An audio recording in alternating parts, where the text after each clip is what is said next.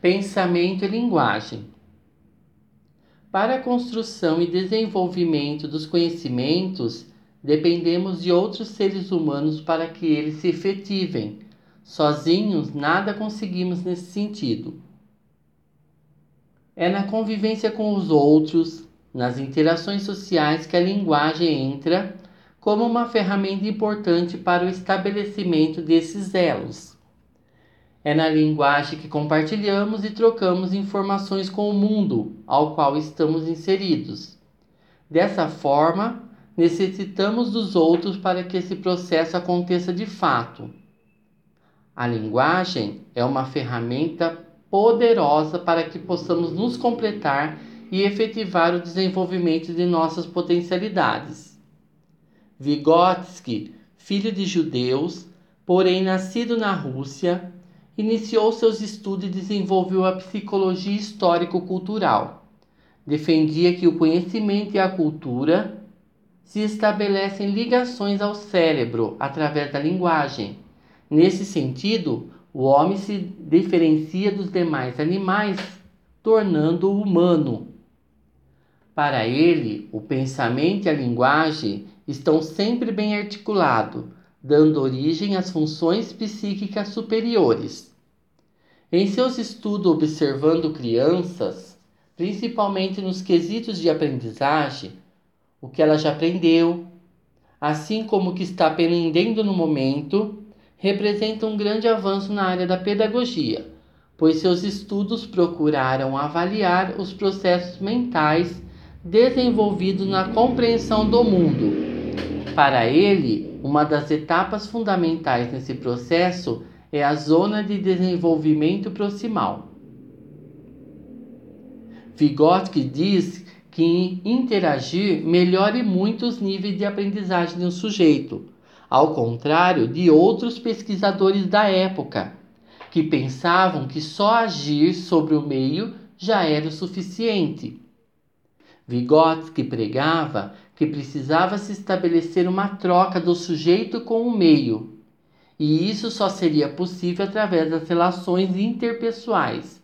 São delas que os sujeitos adquiriam seus conhecimentos, por isso foi chamada de interacionista. A relação com o outro, o coletivo, vinculado à cultura, promovia uma construção do outro ser, ou seja, o seu ser individual. Para ele, essa internalização do conhecimento provém de trocas com o coletivo, estando impregnada nas características e atitudes individuais.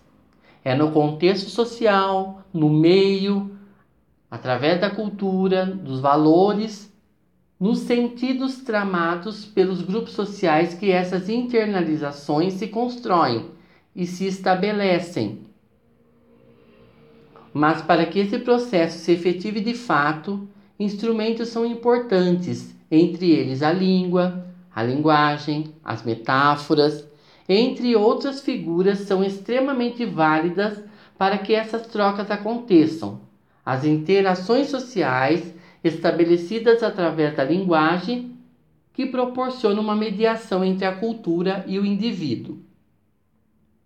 Além do mais, essa linguagem é que media a socialização e a cultura transmitida, desenvolvendo assim as funções mentais superiores. Podemos citar, por exemplo, uma criança biologicamente preparada para se desenvolver, porém, se não estiver em contato com o meio e envolvida com as relações sociais, ela poderá ficar aquém desse desenvolvimento Assim, a linguagem, a língua, as representações simbólicas, elas que estabelecem o sentido das coisas. Dessa forma, são elementos que faz com que aconteça de fato a mediação entre objeto e sua compreensão, como se houvesse uma afirmação, uma tradução desse objeto. Assim, a palavra que nomeia e determina o objeto entendendo seu significado. Essa informação, por fim, é direcionada ao cérebro. Ele armazena e fornece atributo a ela.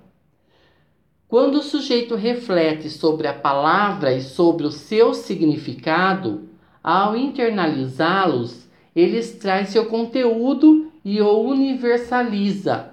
Podemos dizer que o sujeito passou de uma fase para outra.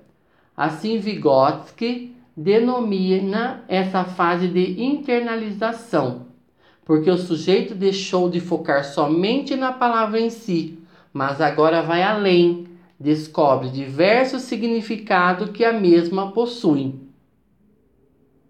E isso só é possível mediante a linguagem.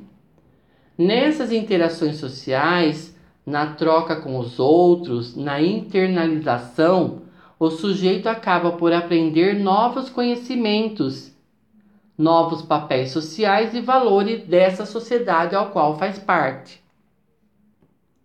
Portanto, quando Vygotsky fala de zona de desenvolvimento proximal, ele está justamente se referindo ao próximo.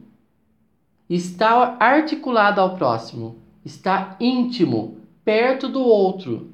Nesse sentido, que a aprendizagem acontece. Pois estando essa criança junto com um adulto e acompanhada por ele, como também mediada por ele, ela sai de um lugar de aprendizagem e passa para outro mais elevado. Nessa perspectiva que o adulto, ou ainda no contexto escolar, a presença do professor se faz fundamental pois ele percebe a potencialidade do aluno e o estimula a se apropriar do que naturalmente é capaz. Não só ele, mas em convívio com outras crianças do grupo, esse processo também acontece. Por fim, fica evidente o papel do outro para a criança. Assim é ele que intermedia a relação dela com o mundo assim como auxiliando a interação com os demais e consigo mesma, para que cada vez mais desenvolva suas capacidades humanas.